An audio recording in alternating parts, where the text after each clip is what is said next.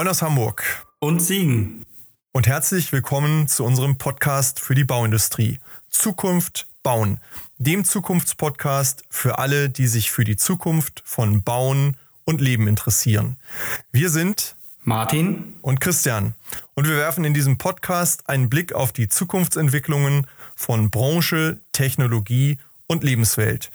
Es wird dabei um die Veränderung der Baubranche gehen und darum, was dies für uns und für die Unternehmen der Branche bedeutet. Wer die Norm macht, hat den Markt. Und äh, da ist ganz, ganz viel dran. Derjenige, der sich proaktiv um Themen kümmert, der kann auch seine eigenen Ziele und seine eigenen Interesse sehr, sehr gut in einen solchen Normungs- und Standardisierungsprozess ähm, einbringen. Heute haben wir Daniel Schmidt und Philipp Albrecht vom Deutschen Institut für Normung, besser als DIN bekannt, zu Gast. Daniel Schmidt ist Mitglied des DIN-Vorstands. Sein Weg führte ihn über Führungspositionen in der Industrie und über die Wirtschaftsprüfung in die Geschäftsführung von DIN, wo er den Bereich Finanzen und Controlling verantwortete und seit Herbst letzten Jahres Mitglied des Vorstands ist. Mit Philipp Albrecht ist heute der Leiter der Geschäftsfeldentwicklung BIM und External Relations dabei, der als Wirtschaftsingenieur mit dem Schwerpunkt auf Innovationsmanagement und Unternehmensentwicklung heute auch den Bereich Digitalisierung im Bauwesen verantwortet. Hier geht es insbesondere darum, gemeinsam mit Partnern aus der Wirtschaft das Thema BIM durch Normen und Standards voranzutreiben und weiterzuentwickeln. Wir wollen heute mit beiden darüber sprechen, wie wir in der Baubranche das Thema Normen und Standards zur Zukunftssicherung nutzen können und wie aus der Beteiligung der Stakeholder Mehrwert für unsere Unternehmen entstehen kann. Herzlich willkommen. Wir freuen uns, dass ihr da seid, Daniel und Philipp. Hallo. Hallo Christian, hallo Martin. Hallo auch von meiner Seite, herzlich willkommen. So, dann wollen wir doch unsere Hörer gleich beim Einstieg mal abholen. Daniel, vielleicht kannst du uns mal sagen, die Normungsorganisation DIN, was macht ihr genau für die, die da nicht so tief drin stecken und was ergibt sich eigentlich durch Normen und Standards Ende für uns alle für einen Mehrwert? Das mache ich gerne. Ja, DIN ist eine Abkürzung, ähm, wie man sich ganz leicht vorstellen kann. Und zwar steht DIN für das Deutsche Institut für Normung. Und DIN ist eine ähm, unabhängige Plattform für Normung und Standardisierung in Deutschland als auch weltweit. Und wir sind ein privater und gemeinnütziger ähm, Verein. Das heißt, wir sind privatwirtschaftlich getragen, ein sogenanntes Selbstverwaltungsorgan ähm, der Wirtschaft. Das heißt, die Experten der Wirtschaft, der Gesellschaft aus der öffentlichen Hand bringen ihre Ideen, ihre Anregungen in unser Haus und wir stellen den runden Tisch des Normungsprozesses äh, sicher. Insgesamt verfolgen wir keine eigenwirtschaftlichen Interessen, sondern sind darauf bedacht, selbstverständlich unsere eigenen Kosten, die im Rahmen der Normung und Standardisierung entstehen, auch zu decken. Das heißt, DIN steuert und moderiert den Normungsprozess in rund 36.000 Experten aus Wirtschaft und Wissenschaft, von Verbraucherseite, von öffentlicher Hand. Ähm, und genau diese 36.000 Experten bringen ihr Fachwesen ähm, ein. Das heißt, wir begleiten diese Experten äh, gemeinsam bei der Erstellung der Normen. Die Inhalte der Normen werden dabei von den Experten erstellt und nicht von denen, nicht von unseren eigenen Mitarbeitern. Das ist immer wieder mal ein Missverständnis nach dem Motto, was hat sich denn DIN da wieder einfallen lassen? Das ist das, was möglicherweise hier und da auch kritisch mal aufmerkt, wenn wir es umdrehen. Der Mehrwert durch Standards und Normen, kann man das so ganz kurz und knapp auf den Punkt bringen? Ich denke ja. Ähm, ich fange vielleicht mal an mit, mit, einem, mit einer Aussage, ähm, die ich sehr gern ähm, wiederhole und die ich auch an anderer Stelle immer wieder äh, gern höre. Wer die Norm macht, hat den Markt. Und äh, da ist ganz, ganz viel dran. Derjenige, der sich proaktiv um Themen kümmert, der kann auch seine eigenen Ziele und seine eigenen Interesse sehr, sehr gut in einen solchen Normungs- und Standardisierungsprozess ähm, einbringen. Denn Normen und Standards schaffen zum einen Vertrauen durch eine einheitliche widerspruchsfreie Sprache und äh, eine einwandfreie ähm, technische Lösung. Das ist ein Mehrwert, Christian. Du fragst ja. nach Mehrwerten. Zum anderen geben Normen eben Orientierung ähm, und Investitionssicherheit, zum Beispiel auch bei Zukunftsthemen. Es sind eben nicht nur die klassischen Themen, ähm, wie muss eine Schraube geformt sein und welches Gewinde muss auf dieser Schraube drauf sein, sondern es sind eben Zukunftsthemen wie künstliche Intelligenz beispielsweise oder auch Circular Economy. Und ähm, unsere Standards, unsere Normen schaffen eben Verlässlichkeit ähm, in solchen für uns allen neuen und auch unbekannten Themenfeldern. Normen tragen auch zu Kosteneinsparungen bei in vielen äh, unterschiedlichen Bereichen. Und eins ist wichtig, an der Normung können viele ähm, sich beteiligen, egal ob große oder kleine Unternehmen. Aber dazu kommen wir vielleicht auch ähm, später nochmal. Durch Normen können wir sicherstellen, dass ein direkter Informationsaustausch mit Experten ähm, und anderen Interessengruppen erfolgt. Und das ist gerade wichtig bei komplexen und konvergenten Themen. Unsere Zeit hat sich definitiv verändert. Unsere Welt ist komplexer geworden. Und insofern können wir nicht mehr in einzelnen Silos denken. Das gilt so für die Gesellschaft wie auch ähm, bei DIN selbst. Insofern diejenigen, die sich beteiligen, haben einen Wissensvorsprung gegenüber Wettbewerbern. Innovationen, die durch Normen und Standards begleitet werden, haben auch eine höhere Chance, sich nachhaltig am Markt zu etablieren und Akzeptanz zu finden. Da sind wir nämlich wieder bei dem Wort Vertrauen. Diejenigen, die einen, eine Norm schaffen, einen Standard schaffen, schaffen auch Vertrauen in einer breiten Community. Und letzten Endes, das ist auch ein, ein wesentlicher Mehrwert, den ich gerne noch nennen möchte, durch Normen kann man nicht nur lokale Märkte erreichen, sondern über die Einbindung bei DIN auch europäische und internationale Märkte und damit auch Reichweite erzielen. Jetzt hattest du quasi in einem Nebensatz erwähnt, jeder kann da mitmachen. Ähm, ich muss sagen, während Studienzeiten und auch als Anwender in der Industrie habe ich mir keine großen Gedanken gemacht, wie kommt denn jetzt so eine DIN-Norm zustande, bis ich das erste Mal an einer DIN-Spec, da kommen wir vielleicht auch gleich noch drauf, beteiligt war. Ähm, aber ich glaube, ein Großteil ist es gar nicht bewusst, wie kommt jetzt so eine DIN-Norm zustande und was bedeutet es, jeder kann da mitmachen und was hat das so ein bisschen auch mit äh, demokratischem Element äh, bei uns zu tun. Also wie ist denn der Weg zu so einer DIN-Norm hin und wie kann der Einzelne oder die Einzelne mitmachen als Einzelperson, als Unternehmen oder als Verband, als Verein, als Interessensgruppe? Ja, Martin, guter Punkt, darauf würde ich mal antworten. Ähm, das trifft genau ins Auge und zwar, es gibt einmal gesellschaftliche Regeln und es gibt ja auch technische Regeln. Und ähm, die gesellschaftlichen Regeln kennt jeder, das ist die Politik. Von der Schule an über die Ausbildung hinweg wird man eigentlich damit konfrontiert im Bildungswesen. So, aber diese technische Regelsetzung, damit kommt man dann frühestens vielleicht mal im Maschinenbaustudium in Kontakt, wenn man irgendwie mal eine Norm recherchieren muss. Ja. Ähm, man weiß aber nicht, wie es funktioniert und das wird bisher noch nicht gelehrt. Ähm, wie funktioniert Normung? Ähm, Daniel hat schon gesagt, wir sind sozusagen der, die neutrale Plattform. Bei uns kommen die Experten aus der Wirtschaft, aus der Politik, aus der Wissenschaft zusammen und diskutieren über die Normeninhalte. Jemand hat einen Bedarf identifiziert und der kann meistens thematisch einem Normenausschuss zugeordnet werden. Zum Beispiel dem Normenausschuss Bauwesen, wenn es ein Bauthema ist.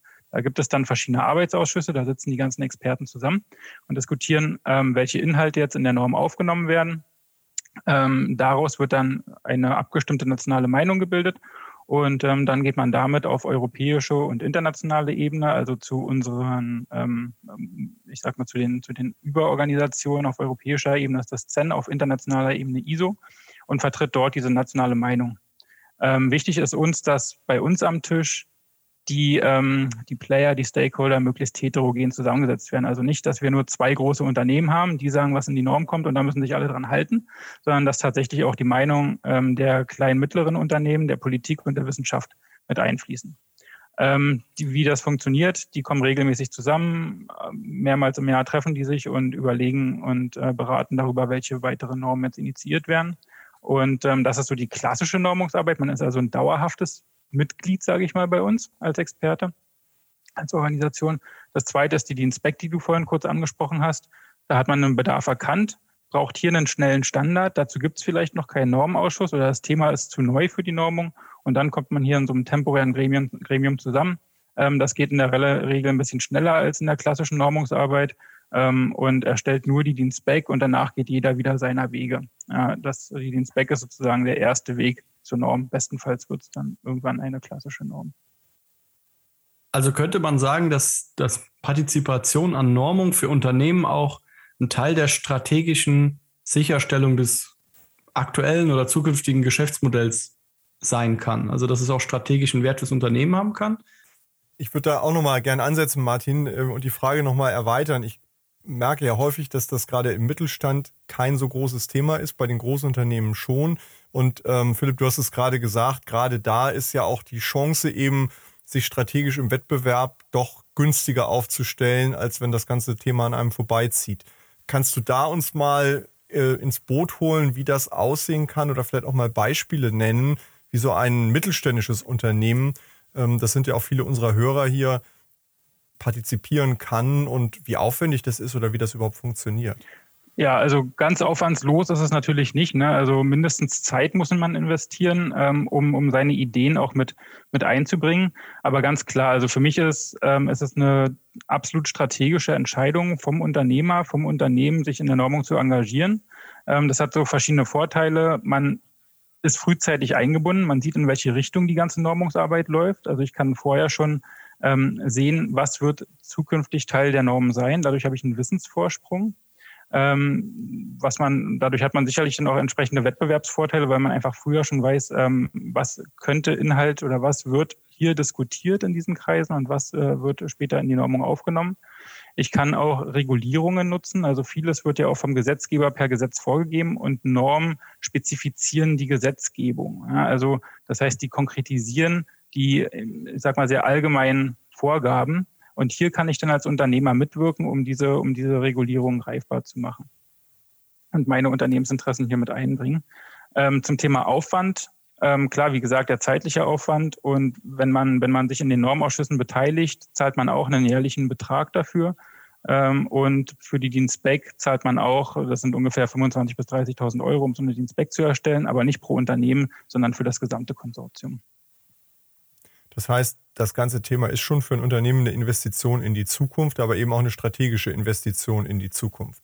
Ja, ich bin immer kein Freund von Kosten zu sprechen, denn wir investieren ja im Unternehmen, um damit dann auch einen Return zu haben. Und ich glaube, das steht ja hier im Vordergrund dann, wenn man sich da einbringt und beteiligt. Vielleicht dazu noch ganz kurz. Ich habe vor kurzem, also auf LinkedIn, so einen ähm, Kommentar oder einen Beitrag gelesen. Ähm, wie war das? Regeln sind blöd, aber ohne Regeln geht's auch nicht. Und wenn wir schon Regeln nutzen müssen, dann sollten wir sie doch wenigstens selbst gestalten. Ja, und das ist, glaube ich, so die, die, die Kernaussage, die es auch, die auch für die Normung gilt. Also äh, wir brauchen Normen zwingend ähm, in sehr, sehr vielen Bereichen. Und wenn ich schon die Chance habe, diese Inhalte mitzubestimmen, dann sollte ich das, die, die Chance als Unternehmen auch nutzen. Aber uns ist natürlich auch klar, dass gerade für kleinere und mittlere Unternehmen schwierig ist, ähm, hier teilweise dann auch die Ressourcen bereitzustellen. Bevor wir da tiefer einsteigen, ja, Daniel, hatte ich gleich noch eine Frage auch in deine Richtung, aber bitte gerne erst. Ja, ich würde vielleicht da noch ergänzen. Ja, du, du sagtest äh, völlig zu Recht, ähm, Unternehmen haben dadurch einen strategischen Vorteil. Es sollten nicht nur immer die Kosten direkt im Vordergrund stehen. Stellt sich natürlich immer die Frage auch nach den Alternativen. Ja, wenn ich mich selbst nicht aktiv, proaktiv beteilige und einbringe, um meine eigenen, ureigenen unternehmerischen Interessen in einen Prozess einzubringen, dann tun es gegebenenfalls andere. Ja, wenn ich das global betrachte, ähm, dann möchte ich hier äh, ganz gern auch ähm, China ähm, und seine politischen Interessen äh, mit in die Waagschale werfen, ja. die einen anderen Ansatz an Normung und Standardisierung haben, nämlich sehr, sehr stark staatlich getrieben mit den entsprechenden Ressourcen, Experten bereitzustellen, Gelder bereitzustellen, investieren in Zukunftsthemen, die aus chinesischer Sicht äh, absolut wichtig sind. Und wenn wir also sagen, ja, lass mal die anderen machen und wir engagieren uns ähm, zu wenig, dann werden wir auch mit den Konsequenzen leben müssen. Wir kennen das ja bei Themen, also wenn es praktisch politische Machtpolitik ist, wenn wir über Gesichtserkennung oder solche Themen sprechen, dann äh, wäre das schon ganz schön, wenn wir nicht die chinesischen Standards dort äh, bei uns eins zu eins übernehmen, ohne die mal zu hinterfragen, oder?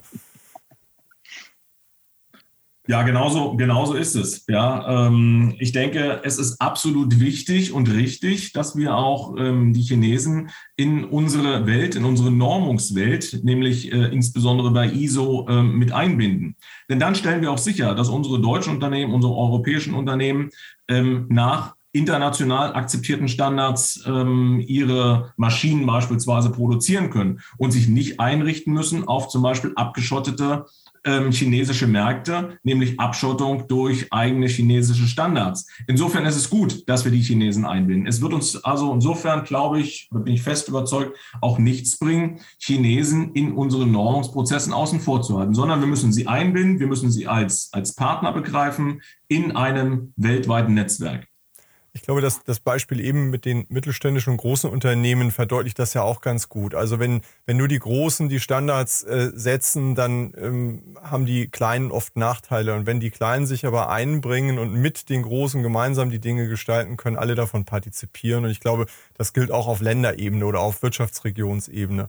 Und wie wichtig das ist, wir kennen es aus der Zeit, als die Eisenbahn gebaut wurde, wenn die Gleisspurbreiten nicht zusammenpassen, dann ist irgendwo äh, das Ende der, der Logistik erreicht und des Transportes erreicht. Und so kann man es, glaube ich, auch mit vielen Normen heute vergleichen. Ja, wenn, wenn mein Produkt nicht auf die Spur passt, auf der andere arbeiten, dann kann ich eben möglicherweise nicht mitfahren oder eben einfach da nicht mitmachen in dem ganzen Thema. Wenn wir das Ganze jetzt vielleicht noch mal ein bisschen Richtung, Richtung Bauwirtschaft äh, drehen, also ganz konkret, ähm, welche Vorteile oder welche Themen sind denn jetzt diejenigen, die auch von eurer Sicht aus, die sind, die für die Bauwirtschaft besonders wichtig sind, so aus Normungsgesichtspunkten? Also einmal thematisch und auch grundsätzlich, warum ist Normung auch im Bau so bedeutend? Ja, Martin, gute Frage. Ich fange vielleicht mal so an, wie die ähm, Situation im Baubereich ähm, ein Stück weit ähm, heute auch ist vielleicht, ähm, ich denke, alle an Bauprojekten ähm, Beteiligten sind insgesamt gefordert, heute als auch morgen und auch in der Vergangenheit war es so, einen ja, effizienten und verlässlichen Rahmen für das Planen, für das Bauen und dann aber auch für das Betreiben von Gebäuden zu gestalten. Und da leistet äh, die Normung eben einen wichtigen äh, Beitrag, indem zum Beispiel Produktanforderungen, Mengen, Maße, Mischungsverhältnisse ähm, oder auch Prüfverfahren beschrieben werden um die Einhaltung der sogenannten Mindestanforderungen sicherzustellen, die sicherlich äh, vielen ähm, auch etwas sagen.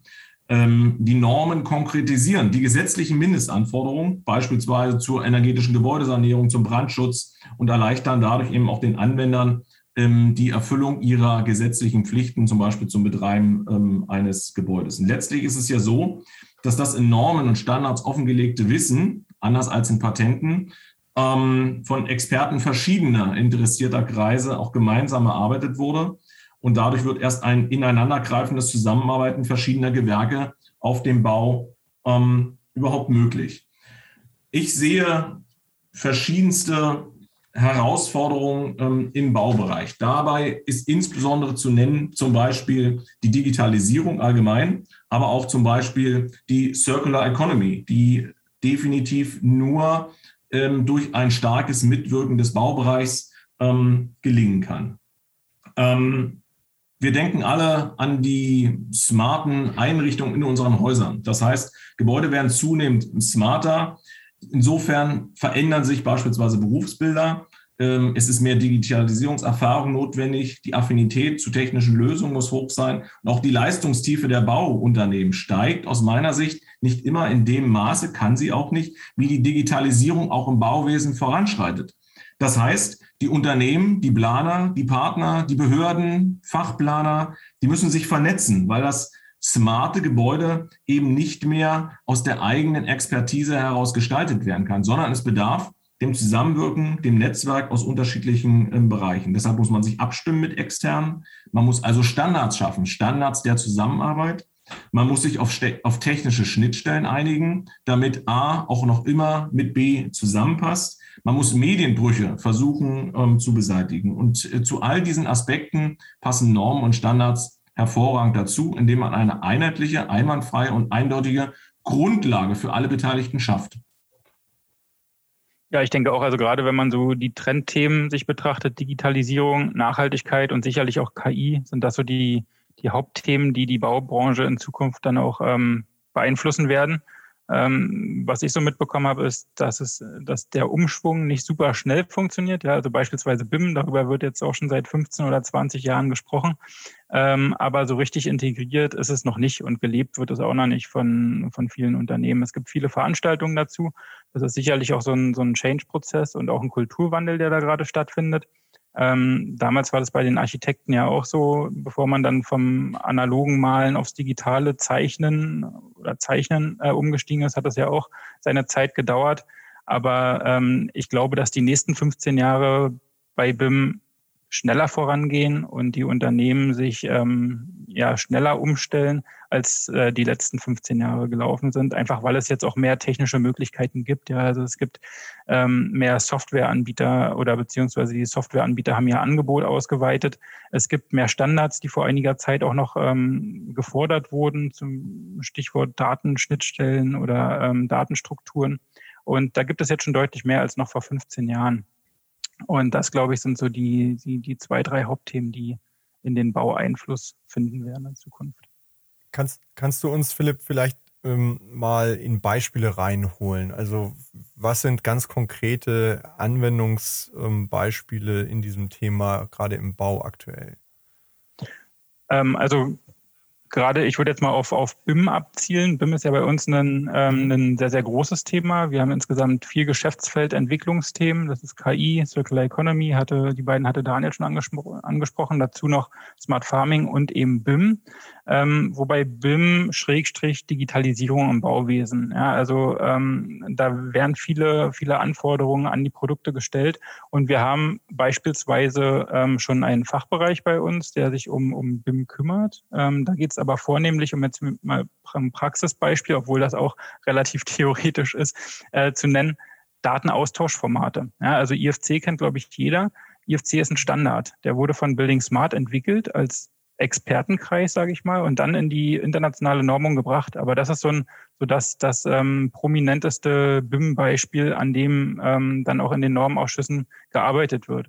Oder Informationsmanagementsysteme. Ähm, es wurde eine Dienstspec zum Beispiel zum Thema Common Data Environment von Oracle bei uns initiiert, ähm, dass einfach Anforderungen und Merkmale an so eine Common Data Environment Systeme festgehalten werden. Dass wenn ich so ein System aufsetze, meine Merkmalliste, das sind 200 Kriterien, die da genannt wurden, als kann und muss Merkmale identifiziert, ähm, dass ich weiß, welche Mindestanforderungen ich anhalten muss. Und dafür ist die Standardisierung, ist die Dienstspec ähm, ein sehr geeignetes, sehr geeignetes Instrument. Und Oracle zum Beispiel hat das gemacht, um eben diese diese, ähm, diese Beschreibung, diese, diese Beschreibung in, äh, auf europäische und nationale, äh, internationale Ebene zu bringen. Also die wollten nicht nur eine rein nationale Dienstspec haben auf Deutsch und dann hier im, im, im näheren Dunstkreis veröffentlicht, sondern die wollten das direkt internationalisieren und haben die deshalb auch auf Englisch veröffentlicht und entsprechend ähm, auch promoted. Und ähm, die haben gesagt, die möchten ein Ökosystem schaffen, ähm, für dieses Common Data Environment und haben sich deshalb für den Weg der Standardisierung entschieden.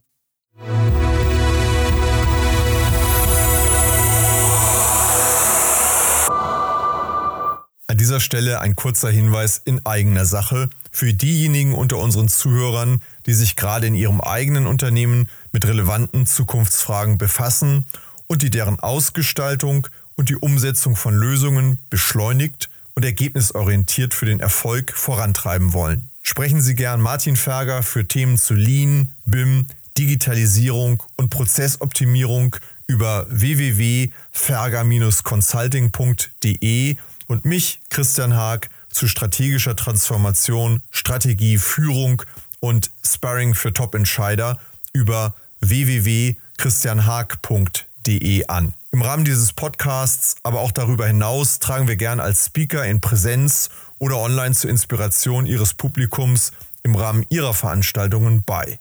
So oder so freuen wir uns auf und über regen Austausch mit Ihnen und euch. Nehmen Sie, nehmt einfach Kontakt zu uns auf. Wenn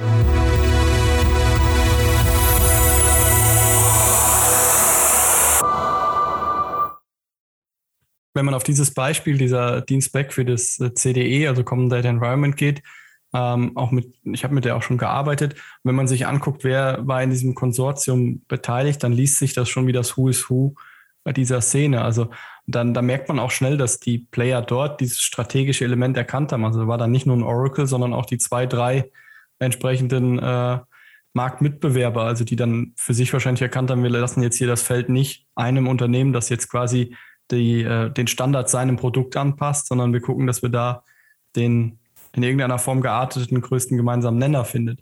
Und äh, was mir wichtig ist bei dem Thema BIM und Standardisierung, also im Allgemeinen hat jetzt ja Standardisierung oder Normung jetzt nicht den hippen, äh, sexy Anstrich in der, in der Wahrnehmung der Leute. Das Thema BIM und Digitalisierung aber schon.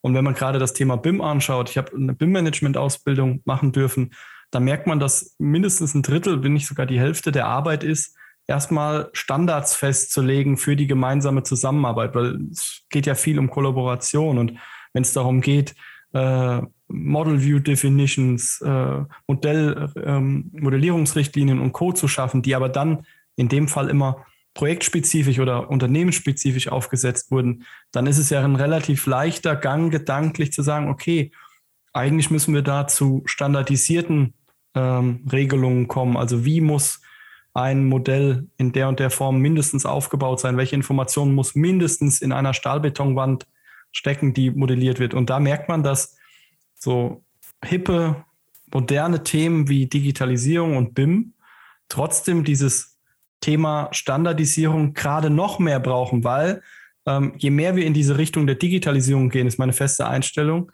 desto mehr fällt ja dieses Improvisationsthema weg, ja, weil nur automatisch oder automatisierte Prozesse ist falsch. Definierte Prozesse kann ich digitalisieren, aber nicht improvisierte ähm, Prozesse. Und da gehört ja auch viel das Thema Standardsetzung zu.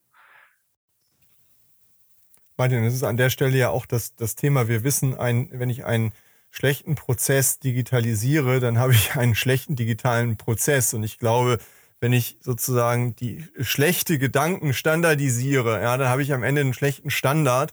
Und ähm, mit beiden Varianten habe ich am Ende ein, ein systematisches Problem, kann man sagen. Das heißt, es macht sehr viel Sinn, sich im Vorhinein darüber Gedanken zu machen, was klug und äh, zielführend wäre und das sozusagen dann gedanklich einzubringen in die Normung. Und dieses Thema Kollaboration, ähm, auch Daniel hat es vorhin ja schon gesagt, raus aus den Silos, das ist ja das Kernthema der Branche überhaupt, denn nur wenn praktisch unternehmens- und auch gewerkeübergreifend zusammengearbeitet wird, das ist das eine, aber eben auch Daten ausgetauscht werden und Schnittstellen entsprechend zusammenpassen, lassen sich am Ende die Themen Nachhaltigkeit und auch Wirtschaftlichkeit so lösen, wie sie in der Zukunft gelöst werden müssen, um wettbewerbsfähig zu sein. Ganz genau, die Unternehmen müssen, ähm, müssen sich dazu, ja, müssen in der Lage sein oder müssen sich dazu, ich sag mal, committen, ähm, ihre Daten auch preiszugeben und die mit den anderen zu teilen. Ja. Und ähm, wenn ich jetzt für jedes Projekt meinen eigenen Projektplan aufstelle, ähm, dann lasse ich mir nicht so richtig in die Karten gucken. Ja, dann äh, beteilige ich nur die, die unmittelbar am Bau beteiligt sind. Aber ich kann das ja auch für weitere Projekte nutzen. Oder ähm, ein anderes Unternehmen hat einen ähnlichen Projektplan. Wahrscheinlich unterscheiden die sich nur geringfügig. Wenn die sich zusammen an den Tisch setzen und dazu einen Standard entwickeln, würde man immens viel Aufwand in Folgeprojekten ersparen und andere Unternehmen könnten davon profitieren. Ja, und selbst ja. ist man da entsprechend. Also gerade beim Thema. Ich glaube, ja. Ich glaube, Entschuldigung, Martin. Ähm, ich, ich, glaube, wir müssen tatsächlich ein Verständnis auch in Deutschland entwickeln, dass wir eben nicht allein sind ähm, auf der Welt und dass gerade äh, auch im Bauwesen ähm, unsere nationalen Regeln durchaus auch überlagert werden können. Zum einen heute schon durch europäische Regeln überlagert werden, aber auch zukünftig eben durch internationale Regeln überlagert werden können. Und ich glaube, in diesem äh, großen Ganzen müssen wir näher zusammenrücken und tatsächlich kollaborativ ähm, zusammenarbeiten und gute Ideen, die der Einzelne entwickelt, das einzelne Unternehmen, beispielsweise durch Schaffung eines, ich nenne es mal Bauteilekataloges, ähm, dann sollten wir dieses Wissen eben auch offenlegen und nutzbar machen, gegenseitig nutzbar machen und nicht den Versuch unternehmen, dass jeder quasi, äh, ich nenne es mal ein wenig salopp, sein eigenes Süppchen kocht und versucht, mit seinem eigenen Süppchen erfolgreich zu sein. Ich denke, dort liegt ein, ein ganz wesentliches Potenzial und dort sehen wir als DIN insbesondere auch, auch unsere Aufgabe, mhm. ähm, entsprechende Lösungen zu entwickeln. Also dieses, dieses Beispiel der Bauteilkataloge aus der BIM-Welt ist, glaube ich, ein sehr, sehr gutes, wo, woran man auch erläutern kann. Dass, also es ist ja vielmals passiert, dass gerade die großen Unternehmen eigene Bauteilkataloge erarbeitet haben in den ersten Jahren ihrer BIM-Tätigkeit. Und wenn man das so ein bisschen vergleicht mit einem Vergleichsbild, ich kann die schönste Sprache entwickeln als, als neue Sprache. Wenn aber kein anderer sie versteht außer mir oder ich keinem anderen die Regeln meiner Sprache erläutere, die Rechtschreibung oder die, äh, die Grammatik, dann nutzt mir die Sprache nichts, wenn ich mit keinem damit mich unterhalten kann. Also der beste Bauteilkatalog, den das Unternehmen intern für sich bewahrt wie ein Schatz, der bringt im eigentlichen Projekt dann auch wieder nichts. Und das ist, glaube ich, der, der, der Kernmindset, der da entstehen muss. So gut wie meine Sachen intern vielleicht sind, in Zukunft muss ich damit auch mit externen Partnern arbeiten können, sonst verknappe ich mir auch meine Ressourcen so dermaßen, dass, dass ich auch Riesenprobleme bekomme. Ich habe da nochmal eine konkrete Frage, so als ja eher der Kaufmann hier auch. Martin, zumindest bei uns beiden in der Kombination. Da kommen Themen wie 3D-Druck, wie Laserscanning, wie KI, äh, wie faserverstärkte Kunststoffe, wie ähm, der Umgang mit Daten im Tiefbau, ähm, in der Infrastruktur.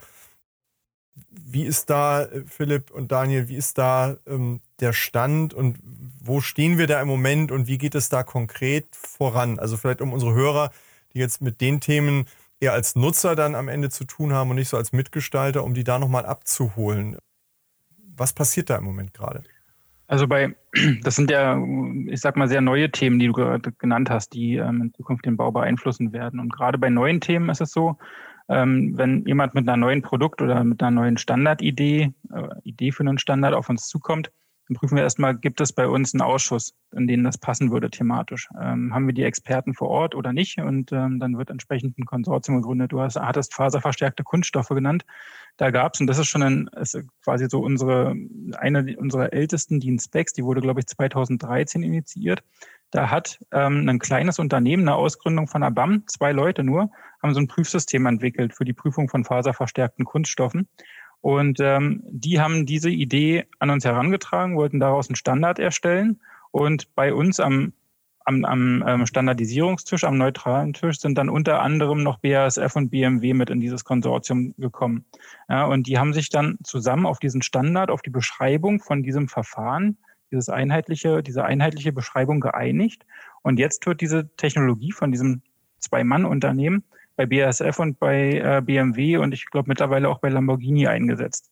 Ja, also das, ähm, das ähm, war ein Thema, was noch nicht in der Normung verankert war oder wo es noch keinen Normausschuss zu gab.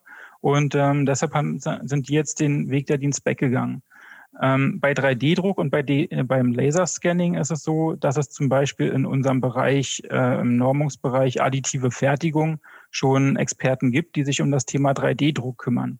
Hier geht es dann, glaube ich, darum, Bestehendes mit Neuem zu vernetzen. Also sprich, dass wir die ganzen, die Bauexpertinnen, äh, die Bauexperten und die Bauexpertinnen mit denen aus der additiven Fertigung vernetzen und gucken, wo sind hier Schnittstellen, können die in dem Ausschuss mitarbeiten oder brauchen wir hier nochmal was Separates, eine Art Gemeinschaftsausschuss. Ja, also da geht es dann tatsächlich darum zu gucken, können wir von den anderen Ausschüssen, von den anderen Bereichen bei uns auch lernen. Aber auch hier wiederum ist es enorm wichtig, dass wir abgestimmt sind, dass wir wissen, ähm, was passiert tatsächlich in Unternehmen, nicht nur in den großen Unternehmen, sondern was passiert insbesondere auch bei den kleinen und mittelständischen Unternehmen. Und deshalb möchte ich an dieser Stelle insbesondere auch nochmal darum werben, ähm, sich im Prozess auch zu beteiligen, seine eigenen individuellen Ideen ähm, mit einzubringen. Weil ich glaube, wir können uns bei all diesen Themen Schritt für Schritt weiterentwickeln. Ich glaube, es ist nicht ratsam, das große Rad ähm, zu versuchen, ja, sondern ähm, kleine Erkenntnisse gemeinsam teilen und auf diesen Erkenntnissen aufbauend ähm, auch weitere Erfahrungen sammeln und zu besseren ähm, Ergebnissen kommen. Wenn ich vielleicht dieses Beispiel noch anführen ähm, darf an der Stelle, was BIM anbelangt und unserer, unser eigenes Gebäudemodell, was wir im Rahmen unseres Umbaus, unseres Verwaltungssitzes Sitzes in Berlin ähm, auch geschaffen haben. Dort ist es so, dass wir den Input benötigt haben von ähm, allen Bauschaffenden am Projekt, ähm, aus der Baupraxis, denn erst dann manifestiert sich ein Stück weit auch der ganz konkrete Bedarf an relevanten Daten. Ja? Und nur wenn dieses ähm, Wissen vorliegt, kann man darauf aufbauend ähm, sich auch ähm, weiterentwickeln. Gut, daran würde ich gerne nochmal anknüpfen. Also dieses, dieses einzelne, einzelne Modelle oder einzelne Anwendungsfälle betrachten. Ich glaube, das ist ganz, ganz wichtig, nicht nur für die Normung, sondern auch für BIM. Ähm, alle warten, dass irgendwann diese eine zentrale Datenbank mit sämtlichen Daten bis ins kleinste Detail irgendwie zur Verfügung steht und ich dann so ein, so ein ähm, BIM-Modell in höchster Detailtiefe ähm, erstelle, wo ich sämtliche äh, sämtliche Informationen rausziehen kann. Und ich glaube, das wird nicht kommen. Einerseits ist das ähm, eine riesen Datenbasis, die nicht handelbar ist und damit kann ich dann nicht mehr arbeiten, sondern ich brauche wirklich anwendungsfallspezifische Daten. Und dann muss ich halt gucken, was ist für meine Fassade relevant, was ist für meine TGA relevant und dann wirklich mich nur darauf konzentrieren. Das ist ja auch ein BIM-Modell, also sprich eine Perspektive und nicht das gesamte Gebäude, was irgendwie abgedeckt werden muss. Und dann muss ich das so anwendungsfallspezifisch aufbauen. Ich würde gerne auf den Appell eingehen, den du, Daniel, gesagt hast, dass man sich auch ruhig da beteiligen soll. Also aus der eigenen Erfahrung der Mitwirkung an, an einer Dienstback kann ich sagen, dass nicht nur das Endergebnis dabei auch einen Mehrwert generiert, sondern auch ähm, im Zuge der Erarbeitung der Dienstback äh, mit den unterschiedlichen Fachleuten aus dem eigenen Gebiet dort etwas zu erarbeiten, auch unter einem auf einem neutralen Boden. Also dann sitzen da auch mal Auftraggeber, Auftragnehmer, Ingenieurbüros, Baufirmen, öffentliche Leute zusammen ohne diesen Druck des jeweiligen Projektes. Und da entsteht auch ein ganz tolles Netzwerk. Also das ist ja auch ein Gedanke, der über so ein, so ein, äh, so ein Prozess wie einer Dienstback entstehen kann, dass man sagen kann, es geht auch nicht nur um das Endergebnis, sondern auch um den Weg dahin und die Leute kennenzulernen, miteinander zu sprechen.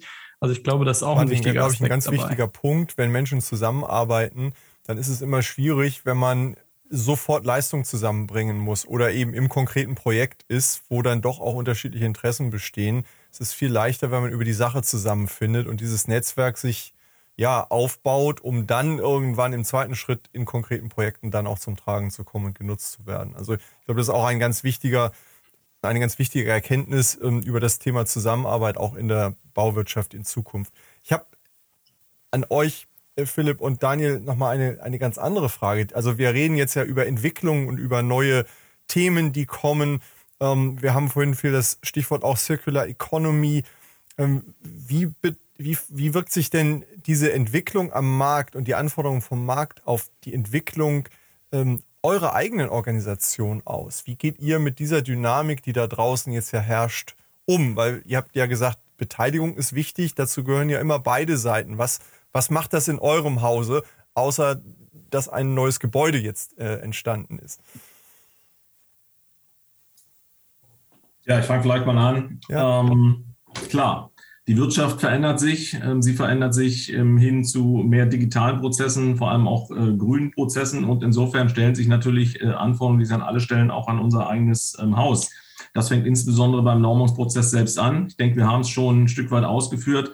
Wir brauchen Modelle, die auch etwas schneller wirken, wo wir Kreise, auch kleinere Kreise schneller zusammenbringen können. Da haben wir zum Beispiel das Produkt ähm, Dienstback, äh, was dort geeignet ist, um tatsächlich Themen unserer Zeit in einem zeitnahen ähm, Fluss auch zu, gemeinsam zu diskutieren und zu Ergebnissen ähm, zu finden. Wir wollen oder wir rufen auf zur Beteiligung. Insofern schaffen wir auch intern äh, die Prozesse, kleine und mittelständische äh, Unternehmen zum Beispiel äh, über unsere Kommission Mittelstand entsprechend mit einzubeziehen.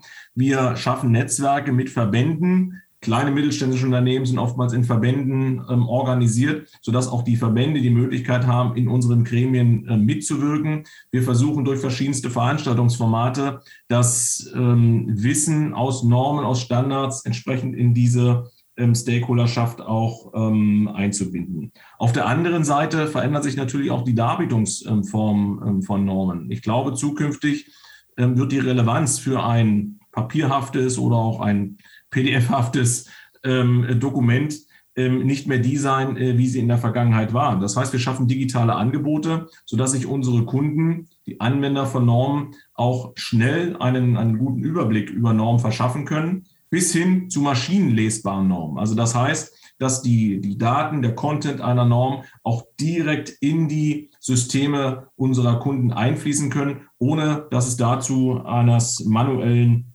ähm, Rückgriffes ähm, bedarf. Das Dann ist es allerdings auch so, dass, lass, lass mich das ja, vielleicht gern, noch sagen, Christian. Ja, ja klar. ähm, ich hatte vorhin von Silos gesprochen. Ich denke, das ist ein ganz, ganz wichtiger Aspekt. Die Themen werden deutlich äh, übergreifend, sie werden konvergenter. Insofern verändern wir auch unsere Organisationsform, indem diese Themen eben nicht in einzelnen Silos parallel Doppelarbeiten bearbeitet werden, ja, sondern dass sie übergreifend für alle ähm, Bereiche nutzbar werden, sodass wir uns mehr abstimmen, um Doppelarbeiten beispielsweise ähm, zu vermeiden. Bei allem dem bleibt aber ein ganz, ganz wesentlicher Aspekt für uns ganz wichtig. Wir stehen für ein einwandfreies Dokument, für Vertrauen ähm, in den Unternehmen. Und damit muss die Qualität der Dokumente trotz aller Schnelligkeit, trotz aller Abstimmungsschleifen die gleiche sein, wie das in der Vergangenheit war. Das heißt, sie müssen abgestimmt sein, sie müssen widerspruchsfrei sein und sie müssen technisch richtig sein. Das heißt, ähm, auch DIN wird digitaler, könnte man sagen, auf dem Weg in die Zukunft und wird vernetzter intern in den, in den Disziplinen und Themen. Aber es bleibt nach wie vor der Mensch der Qualitätsfaktor, könnte man sagen, ja, der am Ende dafür sorgen muss, dass die Qualität dann eben auch in die Themen hineinfließt und dann am Ende digitalisiert und zugänglich und anwendbar gemacht wird. Genau. Das so also das, das, Wichtigste an den Norminhalten ist die Expertise der Experten. Ja, also sprich das menschliche Wissen, was dort einfließt. Und selbst wenn wir die Strukturen umstellen, die Erstellungsprozesse schneller werden, Qualität muss sichergestellt werden, aber das, das Wissen dahinter, das kommt weiterhin äh, von den Menschen. Und ich finde auch diese Darstellungsform der Norm, also dass wir maschinenlesbare Normen zur Verfügung stellen, ähm, dass man nicht erst die 100 Seiten lange PDF durchlesen muss von A nach äh, von, von vorne bis hinten, sondern dass man wirklich nur die Informationen heraus zieht oder die zur Verfügung gestell, gestellt bekommt, die ich auch brauche. Das ist ganz, ganz wichtig. Ähm, das wird auch unsere Prozesse, da sind wir auch im engen Austausch übrigens mit den europäischen und internationalen Normungsorganisationen, dass wir das einheitlich machen. Ne? Nicht, dass jeder wieder sein Süppchen kocht, äh, sondern dass das auch möglichst auf ähm, europaweit und international einheitlich ist. Ähm, und da haben wir auch schon beispielsweise bei BIM oder im Baubereich ein ganz gutes Beispiel mit, der, mit unserer DIN BIM Cloud, da stellen wir schon so eine granularen Norminhalte, sage ich mal, zur Verfügung. Also dass ich äh, meine Merkmale von einem Bauteil an mein BIM-Modell heften kann und diese Daten kommen aus dem Standardleistungsbuch Bau. Ähm, und die werden ja auch von Experten erstellt, diskutiert, hochgeladen und dann halt so granular zur Verfügung gestellt. Also hier haben wir schon einen Anwendungsfall für, für den Baubereich und den müssen wir jetzt noch ausweiten auf, ähm, auf die anderen Bereiche, sodass es auch woanders nutzbar ist. Jetzt haben wir ja bei den Themen, die wir auch schon besprochen haben, BIM, KI, Digitalisierung, ein sehr, sehr hohes Tempo. Ja, also man hat ja das Gefühl, da kommt jede Woche eine neue Welle aus Stanford oder dem Silicon Valley durch die Welt geschwappt. Wie kriegt man dann jetzt hin, ob der Vorteile, die wir besprochen haben, der Standardisierung und Normung, diesen Spagat zwischen Standardisierung kostet ja immer ein bisschen Zeit. Ja? Den Spagat zwischen, wir wollen Standards, aber wir wollen auch nicht zeitlich hinterherhinken. Wie kriegt man denn da den Spagat hin, dieser Geschwindigkeit trotzdem mithalten zu können? Ich will vielleicht mal ein Beispiel aus der ähm, Baubranche auch nochmal bringen. Die Kritik, die wir ganz, ganz oft erleben von ähm, Sachverständigen, ähm, ist es oft, dass Normen veraltet sind ja, oder unzureichend ähm, sein, während äh, zum Beispiel von den Bauausführenden auf der Baustelle direkt genau der entgegengesetzte Vorwurf kommt, äh, nämlich die Normungsarbeit ähm, geht viel zu schnell und sie wird in zu kurzen ähm, Rhythmen vollzogen. Das ist ja genau die Problematik, Martin, äh, die du hier auch ein Stück weit ähm, beschreibst. Ähm, und hier setzen wir eben an, indem wir auch unterschiedliche Möglichkeiten ähm, von Dokumenten anbieten. Eben zum Beispiel eine Dienstback, die sehr, sehr schnell entwickelt werden kann, die sehr, sehr schnell einen großen Kundenkreis äh, durch ähm, unsere Marke DIN ähm, auch erreichen kann. Auf der anderen Seite eben stellen wir durch das klassische Dokument einer Norm auch sicher, dass äh, Qualität in den Erarbeitungsprozess gelangt und sichergestellt wird, dass eine breite Beteiligung tatsächlich erfolgen kann. Das heißt, in diesen, zwischen diesen ähm, verschiedenen Sphären einmal sehr schnell, einmal etwas langsamer, aber auf äh, Qualität getrimmt ähm, bewegen wir uns. Und ähm, dort müssen sich die verschiedenen Themenbereiche ähm, wiederfinden.